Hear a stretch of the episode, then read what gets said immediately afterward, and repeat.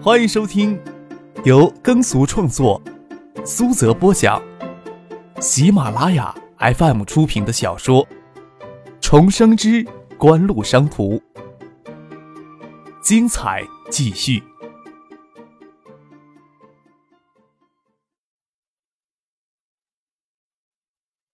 第七百六十二集。这根本就是一段未曾存在过的情缘，未曾付的覆水。看到许四那张明眼而带着关心神情的脸，常客感到有一股暖暖的暖流注到自己已经冷到极点的心里。他将车子停在了收费站外的停车场上，走了过去，将许四狠狠地抱在了怀里，心里感觉好受多了。眼前就是自己今生要爱护的人，与陈宁也应该是纵使相逢应不识。应该不经意的错身而过。怎么了？许思感觉到张克搂他的用力与用情，抬头凝视着他在月光下与路灯下的眼睛，眼睛里充满柔情，完全没有刚才那通通电话时感受到的颓废与消沉。两只手从张克的怀抱里挣扎出来，轻轻的捧着他的胡茬子微刺的脸颊。压力有些大，想看到你，看到你果然好多了。张克只能将一切都推到压力大上面，后面那句话才是最真切的。张克将车上的随身物品都搬到许思车上，就将车丢在了收费站外的停车站，自有工作人员来代他处理，就当是放松心情度假。张克在海州偷偷摸摸的住了三天，不要说宋培明、杜小山这些人了，就是锦湖内部都没有几个人知道张克回了海州。他直到九月六号才回到建业去。九月六号，张克也是趁着夕阳落山前赶回了建业，一回来就直接回了住处，让父亲帮他随便准备一些快餐。这几天，除了通过私人电邮与外面联系外，电话都没有接几通，感觉上非常的好。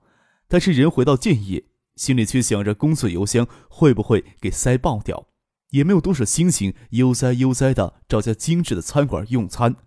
只是车子刚拐进小区里。看到蒙乐与徐若琳从楼里走了出来。你们什么时候回来的？张克下了车，一脸诧异的看着蒙乐与徐若琳，都没有听说过他们要回来。满世界的都联系不上你，都说你躲起来，不知道跟谁逍遥快活去了。杜飞亲切的朝张克的肩肢窝打了一拳，说道：“我们下飞机呀，都没有一个小时呢。”与海苏科技的协议，我亲自赶回来签字，顺便就回国内来休假了。啊？张可捏捏鼻子问道：“海苏科技接受了我开的报价了？”啊！杜飞给我打电话说你突然改了报价，我当时就在想，你小子是不是疯了？隔天杜飞又打电话说海苏科技接受了这个议价了，我当时就在想呀，到底谁疯了呀？海苏科技啊，从今天就开始停牌，准备发公告了。蒙乐感慨道：“我跟杜飞啊，还是事后反推出才看这些眉目出来。你却是一开始就吃定了他们，差距啊！你不做老大，简直是没天理了。”搂过了张克的肩膀，就要一起往外走。要去哪儿啊？张克问道。“哈，你不知道啊？”蒙乐说道：“无论呀，是给我接风洗尘也好，还是庆功也好，杜飞他们啊都在前面等着呢。”听蒙乐这么说，张可顿时就将处理公务的念头打消掉了，与蒙乐、徐若琳一起赶到了学府巷向北口子的前园餐厅里。西餐厅丁字形格局，杜飞他们早就将北边支出的餐厅一角都包了下来。西餐厅里铺着绿色的桌布的小桌，给他们两两拼凑成一长溜，十多个人围在一块儿。除了杜飞、令小叶、朱小军、秦刚夫妇、陈飞荣、何贤、苏依婷以及石学兵、石兴飞、董月华等人，还有卓越的马丽、杨伟义等创始人也在。大家都热络地跟张克打招呼。石学兵、石兴飞、董月华三个更是夸张的，看到张克出现在门口，就直接从座椅上直跳出来。隔着老远就喊：“老大，这两天听秦刚把你给吹神了呀！三天前王海素愣是给你镇在那儿了，隔天呀就乖乖接受你的报价。等会儿呀，你一定要传授我们一二，让我们长长见识呀！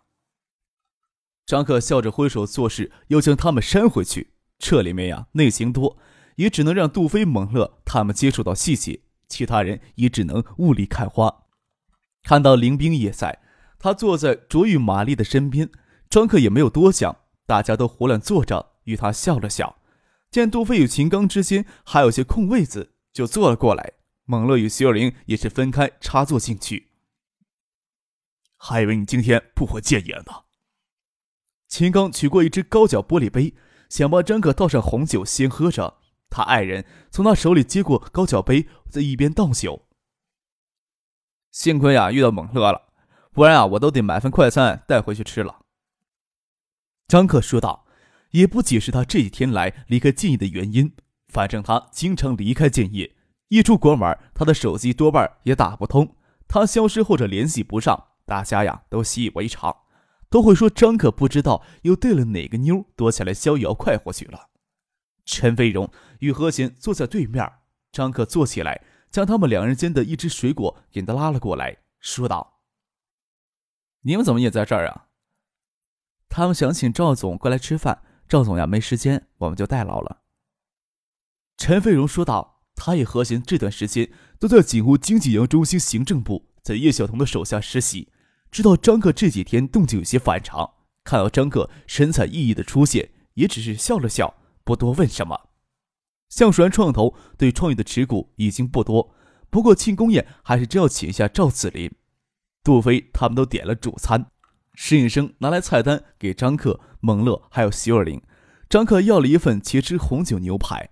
张克笑着跟杜飞解释：“海苏科技啊，要召开临时股东大会，审议收购协议才会最终生效。你们现在就开庆功宴，就不怕鸡飞蛋打呀？”“嗨，鸡飞蛋打就鸡飞蛋打吧，不管怎么说，今天也能开心的吃一顿。”杜飞伸手抓起果盘里的葡萄，塞进了嘴里，嚼了嚼，不吐皮儿也不吐核的都咽了下去。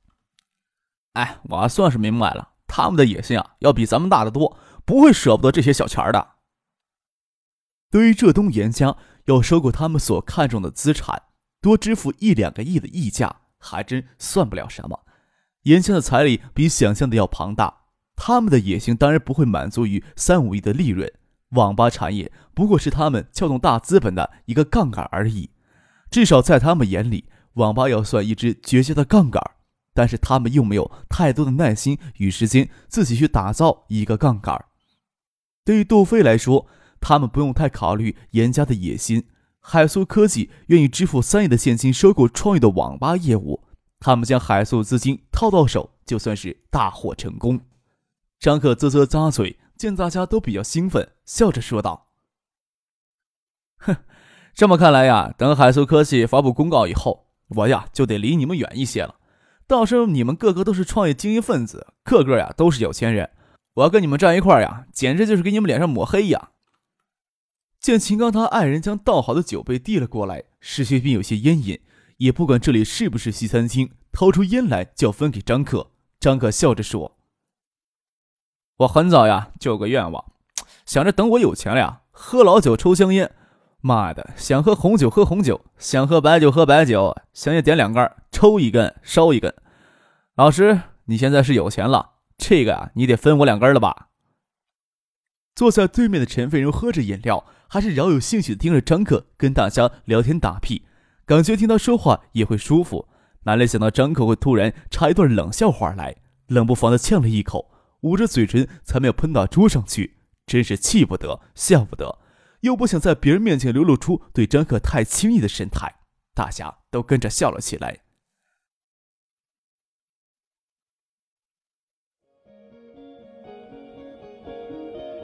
您正在收听的是由喜马拉雅 FM 出品的《重生之官路商途》。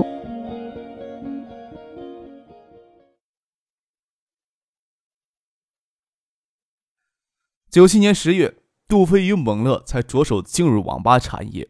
即使当时对网吧产业的前景有着极乐观的态度，也没有想到仅仅两年的时间就能做到这一步。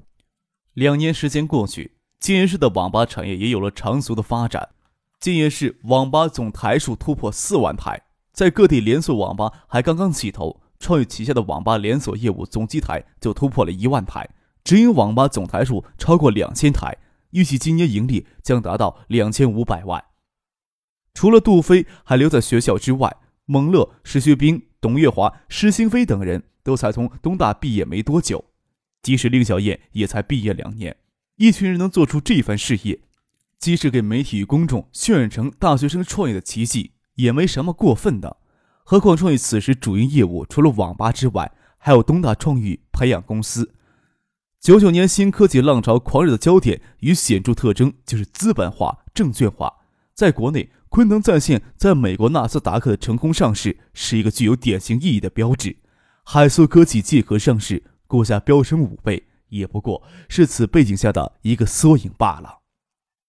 创意的网吧业务打包给上市公司海素科技收购，也算是新科技产业资本化、证券化的联系上了，而且是一举套现三亿资金，轰动性至少要不比海素科技借壳上市后股权狂飙差。虽然在创意、杜飞、蒙乐以及创数元创投资金持股份额最多，占到百分之九十，令小燕、石学兵、秦刚、施兴飞、董月华等人才持股百分之十。而且将网吧资金套现后，绝大部分的资金还是要留下来用于后续的发展，不会直接分钱。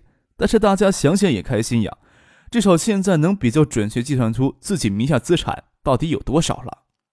像秦刚，两年前还与老婆挤在青年教职工单身宿舍里，还在为老婆生产后岳母过来帮忙带小孩子住哪里的问题苦恼。他名下持有创运百分之一的股份，不算创运其他业务与资产。他名下资产有三百万了，也算是有钱人了。在西餐厅里热热闹闹的喝着酒，吃着西餐。知心杯董月华还嫌不够，建议等会儿去唱歌。蒙乐与薛玲难得回来，张克要抽时间陪一陪他们，先跟着一起去了盛世年华。盛清最近人盯在上海，要在上海同时开两家高规格的量贩式的 KTV，很少回到建业来。张可他们赶到盛世年华大堂里，还有些青年在那里排队等空包厢。杜飞将这里经理叫了过来，让他偷偷摸摸的给安排了豪华包厢。盛世年华虽然是作为面对城市白领阶层消费的量贩式 KTV，依旧设有豪华大包厢。除了常见的沙发、音响、点唱设施外，还有吧台、酒柜、小舞池，大家都围在那里点歌。杜飞与猛乐、张克在角落里说着话。杜飞说道：“海苏科技借壳上市后，股票呀涨了五倍呢，这个也远远满足了他们的野心呢。除了借的网吧业以外，我还特意打听了一下温州的情况，红信投资也正在收购网吧。不过温州的几家连锁网吧企业规模以及盈利能力都比咱们差很多。不管他们是直接拿资金进入股市托股价，还是收购新科技概念资产炒作，都得将股价炒高呀，然后再公开的增发圈钱那一套。”严家在浙东的财力啊，这两年来才渐渐露出了海面。要说资产规模的话，他们只怕不比锦湖低啊。今年中央为了防止经济紧缩，很多基础产业领域都对民营资本开放了。民营资本看到重型化发展的契机，严家呀也是如此，才露出锋利的獠牙来呢。张克给猛乐、杜飞分析道：“走重型化的路不是那么简单，重型化最主要特征是资本密集。”就算严家背后有信通银行支持，信通银行也不可能无限制的给严家发展提供贷款。基于重型化发展的严家，与此时锦湖差不多，都患上了资金渴求症。这个渴求症呀，远不止三五亿资金就能满足了。这时候谁借三五百亿给锦湖都不嫌多。啊，差这么多钱呢？蒙了张张嘴。你说呢？张克笑了笑，说道。重工业呀，重型化的主要就是吃钱了。东海联合钢铁第一步的产能目标就是要达到一千四百万吨。为了这个目标，你说要投多少钱进去才够呢？张克注意到林斌整晚上似乎跟创业的马丽颇为亲近。等令选走过来，赵可长、林斌、马丽那边努了努嘴，问他：“他们什么时候勾搭上的？”什么话呀，跑到你嘴里都这么难听。令选笑着说道。我什么情况都不知道呀，只晓得林斌打算研究生后毕业去创育，为工作的事情跟创业老板套套近乎，应该没有你想的那么龌龊吧？关键是谁跟谁套近乎了？张克笑了笑，魏东强留一纸绝情书远走异地，对林斌来说也太不公平了一些。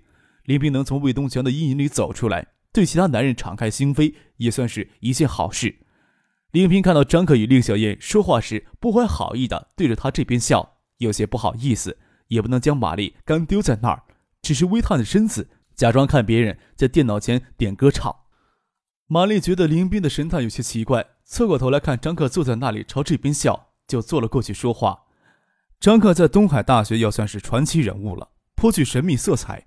玛丽早有听闻，还是创意决定向他们创办的电子商务网站卓宇投资之后，他才有机会接触到了张克。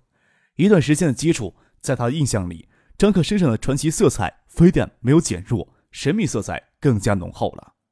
创宇内部。对于杜飞的家世背景还是比较清楚的，母亲是普通的中学教师，父亲是大权在握的海州市委副书记。杜飞与蒙乐最初从橡树园创投基金里能拿到一千万的创业资金，很多人自然与他的家世联系到一块儿。只不过账目算得分分明明，有些人看不顺眼，也只能抱怨高干子弟能更顺利地利用社会资源罢了。橡树园创投向杜飞与蒙乐的项目进行投资。事实证明，是一项极为成功的投资。除了已经收回的前期资本金以外，还额外持有创意百分之十五的股权。当初的投资行为绝对算不上是利益。杜飞的创业进程，今天这个包厢里许多人都共同参与了。将网吧业务套现出售，拥有创意百分之六十的股权的杜飞，就算是只计算净资产，也是实实在在的跨入了亿万富豪的行列。